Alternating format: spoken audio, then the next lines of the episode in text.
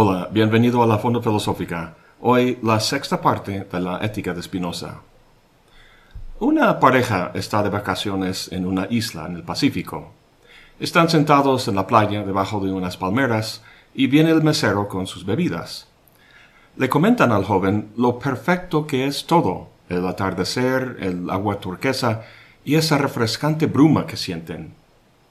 El mesero dice, ah, eh, pues eso no es bruma, es que en las palmeras vive una especie de mosca y eso es su pis. Pues de repente se levantan los dos frenéticamente limpiando el pis de sus cuerpos. Y pues, si te das cuenta, el disgusto que sienten esas personas al final del cuento no tiene nada que ver con algún cambio en el mundo. Allá afuera todo sigue exactamente igual que antes. Lo que ha cambiado es su estado mental, con eso que les contó el mesero un cambio en el orden de las ideas, no de las cosas. Y ese cambio es lo que condujo a su disgusto. ¿Qué tiene que ver eso con Spinoza? Pues el segundo libro de la ética se titula De la naturaleza y origen del alma, lo cual se inicia diciendo que ahora con la naturaleza de la infinita sustancia planteada, va a pasar a considerar aquellas cosas que se siguen necesariamente de ella. Obviamente no todas, porque son infinitas, sino solo, dice Spinoza, las que pueden llevarnos al conocimiento del alma humana y de su suprema felicidad. Recuerda que la felicidad humana es la finalidad de toda esta reflexión que hace, y para ello hace falta, como dice, un conocimiento del alma humana. ¿Por qué el alma? Porque, como nos señala el cuento sobre la pareja y los moscos, la felicidad y la tristeza son estados mentales. Tiene que ver con las ideas que tenemos. Como veremos, la principal causa de nuestra infelicidad son ideas erróneas que sostenemos. Si esto es así, hay que entender la naturaleza del conocimiento, del error y de cómo en general la mente humana funciona. Bien, pues antes de seguir, en el latín original del texto, el título del segundo libro es De natura et origine mentis. En la traducción que estamos usando, han traducido mentis o mens como alma, lo cual no me parece correcto, ya que a veces Spinoza, en vez de mens, dice anima, lo cual se traduce más propiamente como alma. Además, alma trae connotaciones religiosas que Spinoza critica, por lo que mente será el término que utilizaré en el resto del libro, salvo en esas partes donde Spinoza habla del ánima. Bien, empecemos con un bosquejo del libro y sus temas. Las primeras trece proposiciones tratan de la relación entre la extensión y el pensamiento, es decir, entre los cuerpos y las ideas en la proposición 13 dice algo medio extraño. Dice que la mente es la idea del cuerpo. Vamos a ver qué quiere decir con eso, pero si es así, hay que saber más sobre el cuerpo, por lo que en una serie de lemas entre las proposiciones 13 y 14 nos da un bosquejo de la física. El resto del libro, de la 14 a la 49, trata de la imaginación y la razón, y sus respectivas ideas falsas y verdaderas, y también de la voluntad humana. Este primer grupo de proposiciones constituye una respuesta novedosa y muy interesante a un viejo debate, el de la naturaleza de la mente, el cuerpo y su relación. Para poder ubicar la propuesta de Spinoza en ese debate, veamos algunas de las posturas principales. Primero está el dualismo, como el de Descartes, para el cual el mundo puede dividirse en dos sustancias básicas, cosas o eventos mentales y cosas o eventos físicos, los dos siendo igualmente reales. El problema, como sabemos, es cómo entender la relación causal entre los dos. ¿Cómo es que un evento físico, como cortar el dedo con una navaja, puede causar un evento mental, la sensación de dolor? O algo mental, como el deseo por un café, conduciendo a algo físico, la taza de café delante mío. Descartes, como sabemos, postulaba la glándula pineal como el punto de enlace entre mente y cuerpo. Luego está el materialismo, que en sus diferentes versiones toma lo físico como fundamentalmente real, lo mental siendo producto de la actividad de la materia, un mero epifenómeno. Y como final el idealismo, que es al revés. Lo mental es lo real y la materia o el cuerpo no es algo del todo distinto, sino de carácter fundamentalmente mental. Por ejemplo, Charles Sanders Peirce, que es idealista, describe la materia como mente débil o desvirtuada, es decir, algo que ha perdido su plasticidad y volatilidad y que ahora es sumamente regular en sus hábitos. Bueno, entre estas opciones es difícil ubicar a Spinoza. No es ni materialista ni idealista, porque lo mental y lo material o físico son igualmente reales. Uno no es producto del otro. Sin embargo, tampoco es dualista, porque hay una sola sustancia. Spinoza efectivamente distingue entre mente y cuerpo, o entre pensamiento y extensión, pero no a nivel de la sustancia, sino a nivel de los atributos. En vez de llamar su posición dualismo, podemos llamarla paralelismo.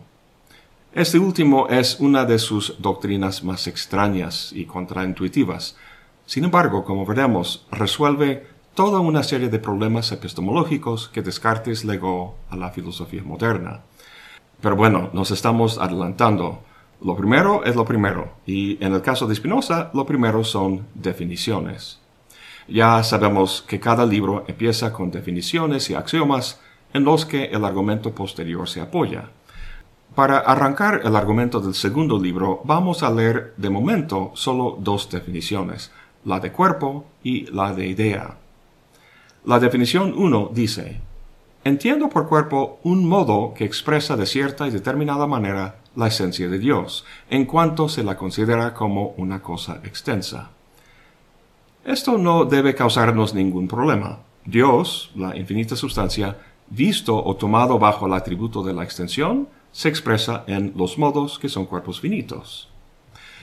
La definición 3 define idea, y aquí las cosas se tornan interesantes. Dice, entiendo por idea un concepto de la mente, que la mente forma por ser una cosa pensante. En su explicación de la definición dice, digo concepto más bien que percepción, porque la palabra percepción parece indicar que la mente padece por obra del objeto. En cambio, concepto parece expresar una acción de la mente. Hay tres cosas interesantes aquí. Primero, tras toda nuestra discusión de la relación mente y cuerpo, esperaríamos razonablemente que Spinoza definiera esos dos términos. Bueno, cuerpo sí lo define, y tal como esperaríamos, como un modo finito que expresa la infinita sustancia bajo el atributo de la extensión. Si tomas un paseo por la ciudad, toda persona, árbol, bicicleta y edificio que ves es una parte de Dios, uno de la infinitud de modos finitos a través de los cuales Dios se expresa bajo el atributo de la extensión. Hasta ahí bien, pero a continuación vemos que lo que define no es mente, como esperábamos, sino idea. En términos muy generales, idea y mente son sinónimos. Sin embargo, hay una diferencia y una buena razón por la que usa idea aquí en vez de mente. Pero vamos a esperar tantito para tratarlo. Bueno, dije que hay tres cosas interesantes. Esa es la primera, que define idea en vez de mente. La segunda cosa es ¿Cómo define idea? Por un lado, la idea es el correlato del cuerpo, es decir, la idea, es en el mundo del pensamiento lo que el cuerpo es en el mundo de la extensión, a saber, el modo finito a través del cual Dios se expresa. Bueno, como sabemos, Dios se expresa de infinitas maneras, a través de infinitos atributos, pero como humanos los únicos atributos que captamos son el pensamiento y la extensión. Y lo que concretamente captamos son ideas y cuerpos. Lo interesante de la definición es que no define idea como un modo finito, tal como define cuerpo. Volvamos a la definición de cuerpo. Dice, entiendo por cuerpo un modo que expresa la esencia de Dios, en tanto Dios sea una cosa extensa. La idea, en cambio, no lo define como un modo. No dice, Entiendo por idea un modo que expresa la esencia de Dios en tanto sea una cosa pensante. Lo que dice es, entiendo por idea un concepto de la mente, que la mente forma por ser una cosa pensante. ¿Por qué lo define así? Pues seguramente has leído esa definición como un cartesiano. Piensas en ti, en tu mente, y la capacidad que tienes de formar ideas. Estamos ahora discutiendo la ética y formando muchas ideas al respecto, ¿no? En sentido estricto, no. Spinoza no hace referencia aquí a tu mente o la mía. Dice que la mente forma una idea porque es una cosa pensante. En la definición de cuerpo se refiere a Dios como una cosa extensa. Los cuerpos son simplemente modos o modificaciones de Dios como cosa extensa. Y aquí habla de Dios como una cosa pensante, por lo que las ideas serían modos o modificaciones de Dios como pensante.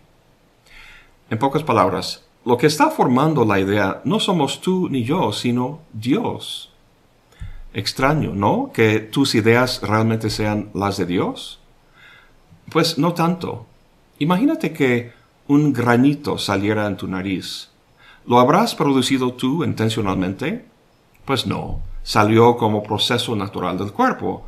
Y ampliando un poco la escala, nuestro propio cuerpo ha emergido, como el del árbol y otros cuerpos, como una modulación o modo particular del infinito continuo material que es Dios, bajo el aspecto de la extensión. Nosotros no producimos intencionalmente nuestro cuerpo, por lo que nos resulta más fácil entender y aceptar lo que dice Spinoza al respecto. Pero nos parece que sí producimos nuestras ideas. Sin embargo, el argumento en su contra es todo lo que vimos la vez pasada sobre el determinismo, que cada modo finito, sea cuerpo o idea, tiene causas suficientes anteriores extendiéndose en una infinita cadena que comprende, a fin de cuentas, a Dios mismo. Al final de este segundo libro vamos a volver a la cuestión del libre albedrío, así que dejamos este tema de momento. Bueno, había dicho que hay tres cosas interesantes sobre su definición de idea. Primero, que defina idea en vez de mente. Y segundo, que las ideas son conceptos formados por la mente de Dios o por Dios como cosa pensante. La tercera cosa es lo que comenta en la explicación que la idea es una concepción, no una percepción. Para entender y apreciar lo que dice aquí, me gustaría hacer una paréntesis y hablar un poco de Descartes. Ya hemos hablado mucho de las diferencias entre Descartes y Spinoza.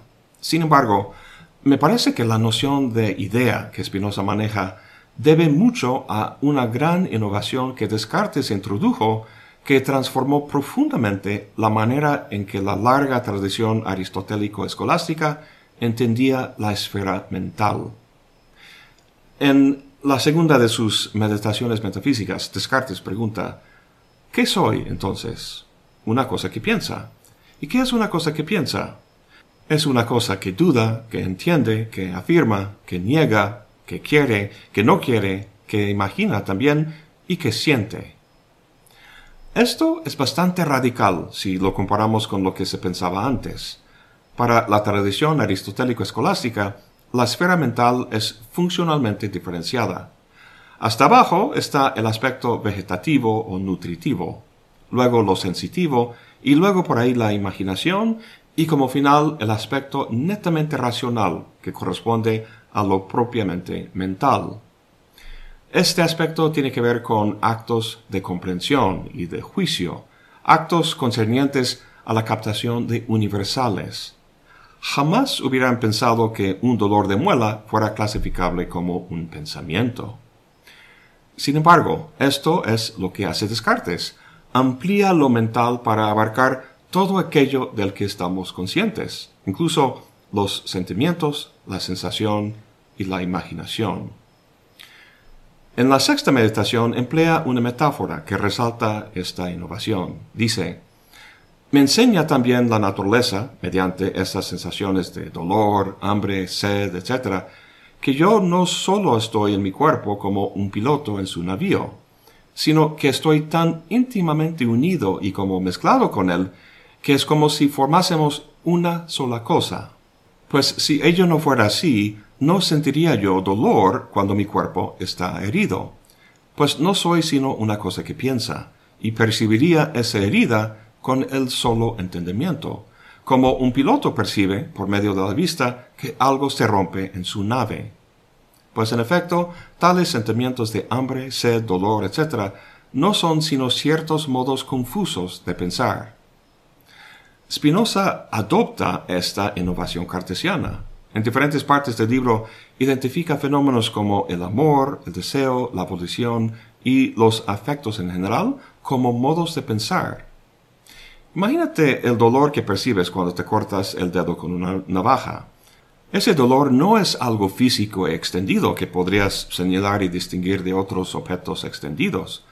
Más bien es un evento mental, una idea, pues. En lo que no está de acuerdo con Descartes es el origen de las ideas.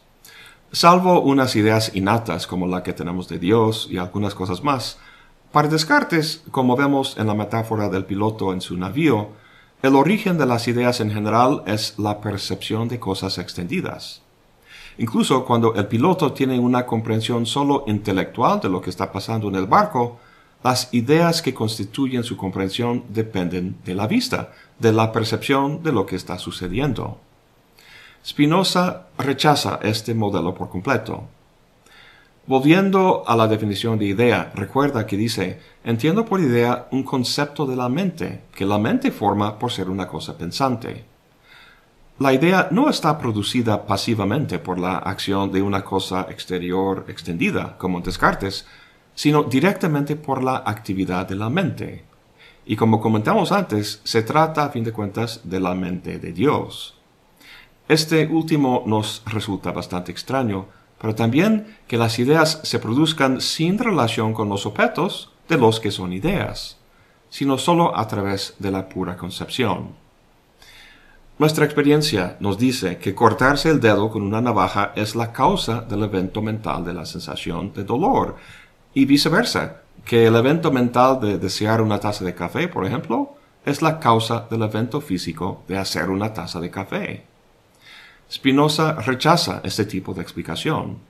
Lo que vemos aquí es una primera indicación de su doctrina del paralelismo, que las causas eficientes anteriores de las ideas son otras ideas, no cosas físicas, y las de los cuerpos son otros cuerpos. Pero pronto llegaremos a ello. Uy, veo que llevamos la mitad del video hablando de solo dos definiciones. Ya es hora de pasar a las proposiciones. Las primeras dos las vamos a saltar. En ellas Spinoza demuestra la realidad de los atributos del pensamiento y de la extensión, y aun cuando sean importantes e interesantes, no quiero detenernos en más detalle de lo que sea necesario. Prefiero pasar a la 3, donde seguimos con el tema de las ideas. Bueno, ahí dice, hay en Dios necesariamente una idea, tanto de su esencia como de todo lo que se sigue necesariamente de esa esencia. Antes que nada, vaya idea esa, un concepto que tiene como sujeto la totalidad, absolutamente todo. Cuando se habla de la mente de Dios, pues esta sería la versión de Spinoza. De hecho, creo que ahora sería buen momento para responder esa cuestión de por qué define idea y no mente. Tiene que ver con esa pequeña preposición de que encontramos en la proposición. Las ideas son ideas de algo. Tienen lo que hoy en día llamamos intencionalidad. Señalan o se relacionan con algo más allá de sí mismas. De hecho, hablar de una idea como tal, una idea en sí misma, sin algo del que es la idea, no tiene sentido. Y esa es la sensación que da el término mente, como si fuera una cosa en sí misma. El problema es que no hace explícita la relación intencional. Entonces, para Spinoza, la unidad básica del pensamiento es la idea, y la mente, como veremos más adelante, no será más que una idea con cierto tipo de objeto. Pero, bueno, volvamos a la proposición 3. Dice, primero, que hay en Dios una idea de su esencia. Sabemos que la esencia de Dios son sus atributos. ¿Qué es Dios? Dios es una cosa pensante, una cosa extendida, etcétera, etcétera, una larga, etcétera, porque tiene infinitos atributos. Entonces hay una infinita cantidad de ideas que corresponden a esos infinitos atributos. Y luego dice que hay ideas de todo lo que se sigue de esa esencia. Ahora, para entender las implicaciones de este último, creo que ayudaría volver a la proposición 16 del primer libro. Ahí dice que de la naturaleza divina se siguen infinitas cosas de infinitos modos. Es muy importante que entendamos esto bien. Hay una sola infinita sustancia, pero nosotros no vemos esa sustancia. En ningún momento, de ninguna manera, la captamos como tal, como sustancia. Lo que captamos son las afecciones de la sustancia, las maneras en que se configura. Si volvemos al ejemplo de la cara que usamos en otro video, no captamos la cara como tal, sino como configurada de cierta forma. Por ejemplo, como sonriente, enojada, con una mirada de susto, etc. Entonces, cuando vemos a nuestro alrededor y vemos árboles, casas, personas, etc., estamos viendo o captando solo algunas de las infinitas configuraciones de la sustancia. Ahora, cuando Spinoza dice que de la naturaleza divina se siguen infinitas cosas, se refiere a esas configuraciones o afecciones. Pero dice que se siguen infinitas cosas de infinitos modos. ¿Qué quiere decir con eso? Pues una de las cosas o configuraciones de la infinita sustancia es lo que llamamos árbol. Pero tenemos que referirnos a él por medio de uno de los atributos. El más común es el de la extensión. Nos referimos al árbol tratándolo o captándolo como esa cosa extendida de la experiencia común. Pero esa no es la única manera de tratarlo. Puede tratarse también bajo el atributo del pensamiento. Esa cosa que llamamos árbol es a la vez una cosa extendida y una cosa pensada o conceptual. Una sola cosa tomada de dos formas. Recuerda el dibujo que puede verse como una viejita o una joven. Hay una sola cosa aquí, el dibujo, que se ve de dos formas distintas. Pero ahora tenemos que agregar el hecho de que hay infinitos atributos, infinitos modos en los que una y la misma cosa o configuración puede tomarse. De la naturaleza divina se siguen infinitas cosas, y cada una de esas cosas se da de infinitos modos, aun cuando solo podemos captar dos de ellos, la extensión y el pensamiento. Bien, con todo eso bien planteado podemos volver nuevamente a la proposición 3 del segundo libro. Dice que hay en Dios una idea de todo lo que se sigue de su esencia. Ya habiendo visto todo lo que se sigue de Dios, ¿qué significa que hay una idea de todo eso? Si representáramos esas infinitas cosas con los números 1, 2, 3 y 4, pareciera que significa que hay una idea de 1, de 2, de 3 y de 4. Esas cuatro ideas serían los modos de Dios, de la infinita sustancia, bajo el atributo del pensamiento. Pero además, bajo el atributo de la extensión, habría cuatro cuerpos. Recuerda, cada número en nuestro ejemplo es una y la misma cosa, manifestándose como idea y como cuerpo extendido. Y sabiendo que hay infinitos atributos, esas cuatro cosas tendrían sus respectivos modos bajo cada uno de esos atributos. Parece que eso es lo que Spinoza dice, pero no es así. Es de hecho mucho más complicado. Para simplificar las cosas, tomemos solo una de esas cosas, la que corresponde al número uno. En nuestra interpretación anterior dijimos que hay una idea de cosa uno, pero eso no puede ser. La cosa no nos aparece como tal, sino siempre bajo algún atributo. Entonces, lo que quiere decir Spinoza cuando habla de una idea de todo lo que se sigue de Dios, es que hay una idea de cosa uno bajo el atributo de la extensión, o sea, una idea del cuerpo uno, pero también ideas correspondientes a los modos de uno bajo todos los demás atributos. Lo que vemos aquí es que el carácter intencional de la idea hace que el atributo del pensamiento se distinga marcadamente de los demás atributos.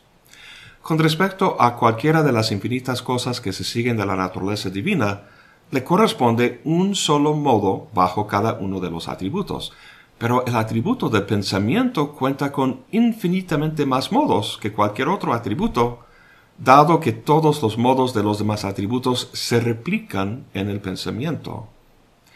Y si eso fuera poco, también hay ideas de ideas. Si tomamos la idea del cuerpo 1, hay una idea de la idea del cuerpo 1. Y así sucesivamente en una dinámica recursiva bastante alocada. Bueno, no hemos avanzado mucho en este segundo libro, sin embargo, haber visto con detenimiento la noción de idea en Spinoza, sus relaciones con el mismo concepto en Descartes y sus características básicas, pues creo que ha valido la pena, porque va a formar la base de todo lo que viene. En el próximo video veremos cómo Spinoza desarrolla lo que vimos hoy en la proposición 3, en su famosa doctrina del paralelismo, y luego su concepción de la mente humana como una idea cuyo objeto es el cuerpo. Eso es todo por hoy. Gracias por acompañarme. Hasta la próxima y buen provecho.